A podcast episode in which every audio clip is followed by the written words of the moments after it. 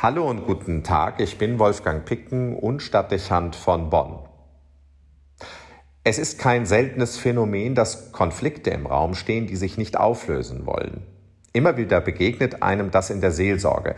Wenn man um eine Lösung bemüht ist, vielleicht eigens darum gebeten wurde, einen Weg zu finden, steht man dann oft vor einer schwierigen Aufgabe.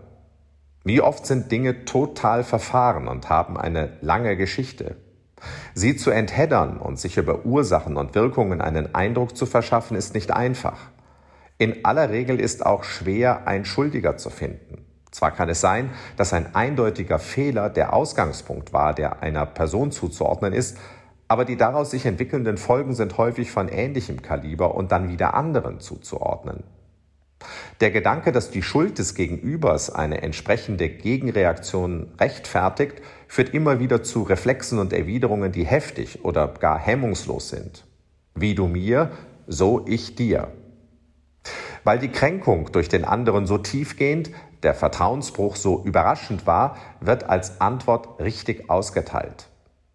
Die Choreografie eines Streits kennt Reaktionsmuster und Vorgehensweisen, die den Außenstehenden sprachlos machen können.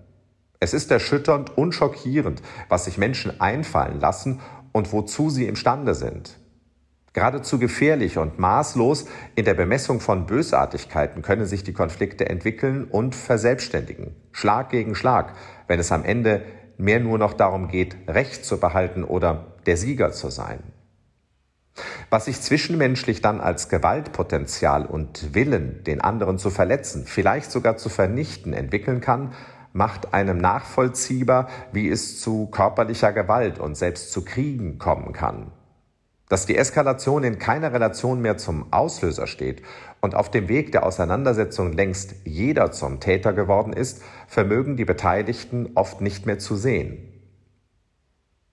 Was wir aus den Kindertagen kennen, wenn wir von einem Erwachsenen auseinandergezogen und wir nach dem Grund eines Streites gefragt wurden, nämlich dass das doch nur so gekommen ist, weil der andere böse zu mir war oder der andere angefangen hat. Das könnte man als Schema auch auf die Konflikte in der Erwachsenenwelt übertragen. Nur dass die Konflikte jetzt viel realer, die Mittel brutaler und die Verläufe viel folgenschwerer sind. Es geht zu wie im Sandkasten, aber die benutzten Waffen und Methoden erinnern mehr an das Schlachtfeld eines Krieges.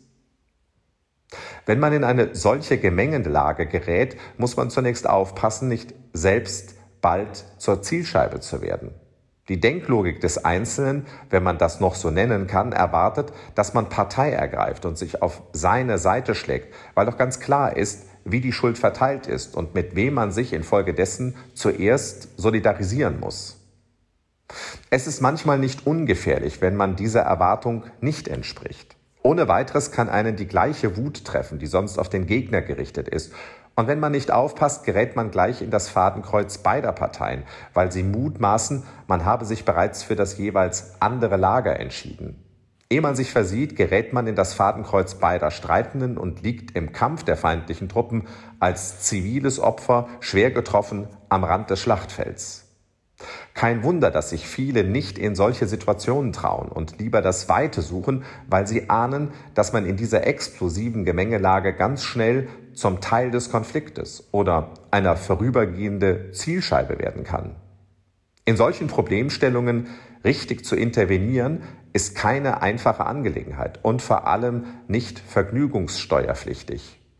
Was eben gerne dazu führt, dass sich Streitigkeiten verkämpfen und festsetzen, nicht mehr bewegen, wie viele Grabenkämpfe im Ersten Weltkrieg, in denen sich die Schlachtfelder keinen Millimeter verschoben, aber dennoch endlos viele Soldaten ihr Leben ließen. Was tun in solchen Konflikten? Das heutige Evangelium gibt einen Ratschlag, der in der Konflikt- und Krisenberatung Eingang gefunden hat, weil er Chancen bietet. Allerdings ist es auch nicht einfach, die einzelnen Konfliktparteien dafür zu gewinnen, sich auf einen solchen Weg einzulassen. Da braucht es oft Fingerspitzengefühl, um den richtigen Augenblick abzupassen. Es ist der Einsatz eines Spiegels, der den Blick vom anderen weglenkt und den Automatismus von Schlag und Gegenschlag unterbricht. Es ist die Frage nach der persönlichen Befindlichkeit, nach dem Leidensdruck und den Verlusten. Es ist die Reflexion über den eigenen Sieges- und Überlebenschancen, wenn das so weitergeht. Und im späteren Verlauf eines Gespräches vielleicht sogar die Überlegung, ob eine Teilschuld an dem Desaster nicht auch bei einem selbst liegen könnte. Wenn nach möglichen Ausstiegsszenarien gesucht wird, dann hört man oft sehr genau, was der andere tun muss, damit das möglich wird. Der Spiegel aber fragt danach, was man selbst zu tun hätte, damit eine Konfliktlage entschärft und bestenfalls beendet werden kann.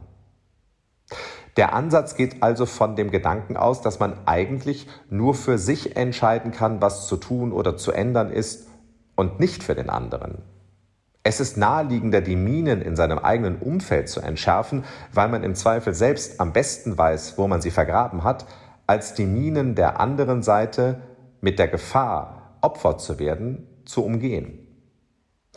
Warum siehst du den Splitter im Auge deines Bruders, aber den Balken in deinem eigenen Auge bemerkst du nicht. So heißt es im heutigen Schrifttext.